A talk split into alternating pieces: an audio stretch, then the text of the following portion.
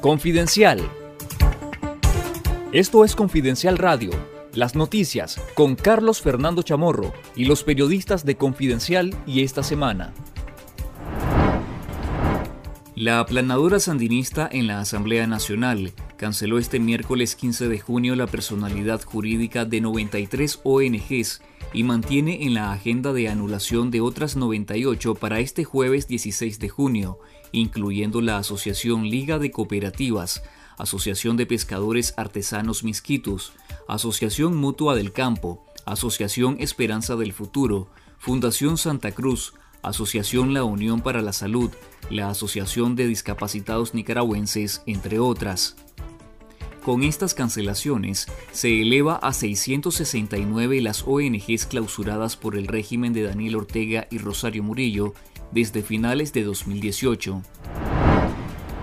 El empresario Luis Rivas Anduray cumplió este 15 de junio un año de cárcel en las celdas del Chipote, tras haber sido secuestrado por agentes de la policía por supuestamente realizar actos contra la independencia, la soberanía y autodeterminación del Estado de Nicaragua. Rivas Anduray, quien era el presidente ejecutivo de Banpro Grupo Promérica al momento de su detención, fue condenado a 13 años de prisión el pasado 22 de febrero en un juicio político a puertas cerradas en el Chipote, donde la Fiscalía presentó como pruebas en su contra ser parte de un grupo de WhatsApp en el que se discutía la necesidad de efectuar una reforma electoral en el país. También cumplió un año de arresto Pedro Vázquez, conductor de la exaspirante presidencial y presa política Cristiana Chamorro, condenado en un juicio maratónico contra el caso de la Fundación Violeta Barrios de Chamorro. La detención de Rivas Anduray y Vázquez se dio durante el contexto electoral en donde el régimen ejecutó decenas de detenciones contra líderes gremiales, cívicos y políticos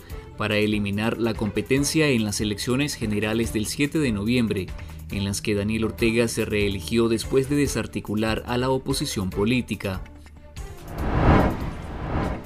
Tras la alarma provocada este martes por el caso de un estudiante que habría amenazado con realizar un tiroteo en un colegio de Managua,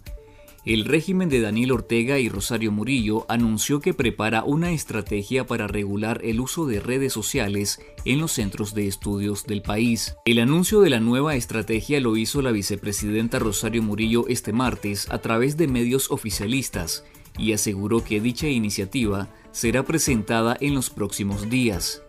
A partir de este hecho lamentable y tomando en cuenta que, gracias a Dios, no ha habido otra consecuencia, las instituciones de nuestro gobierno, Policía Nacional, Ministerio de Educación, de Gobernación, de la Familia y las alcaldías, con instrucciones de nuestro presidente, están completando una estrategia de cuidado responsable de la vida y de uso también responsable de las redes sociales en todos los centros de estudio. Nicaragua es el único país en Centroamérica y Norteamérica que continúa exigiendo una prueba PCR negativa de COVID-19 como requisito de ingreso al país, luego de que el resto de naciones levantara esta restricción ante la aplicación de la vacunación contra la COVID-19 a nivel mundial.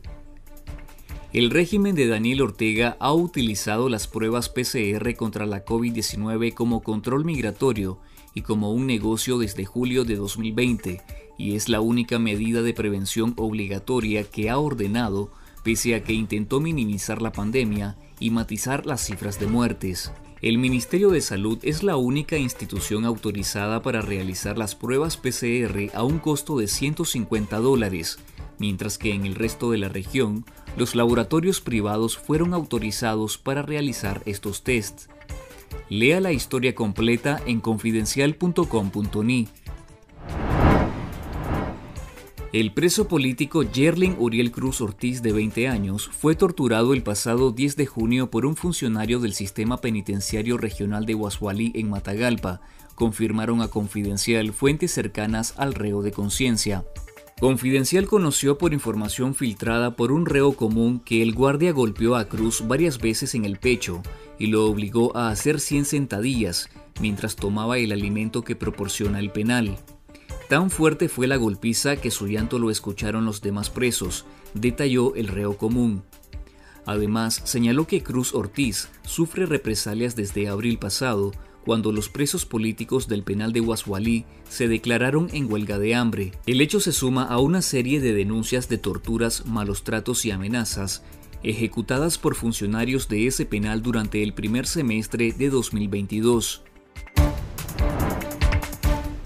En nuestro sitio web confidencial.com.ni le recomendamos leer el reportaje El eslabón represivo del orteguismo en el Tribunal de Apelaciones, que ofrece detalles sobre cómo opera la maquinaria represiva del régimen en esa institución. Esto fue Confidencial Radio. Escuche nuestros podcasts en Spotify y visítenos en confidencial.com.ni con el mejor periodismo investigativo.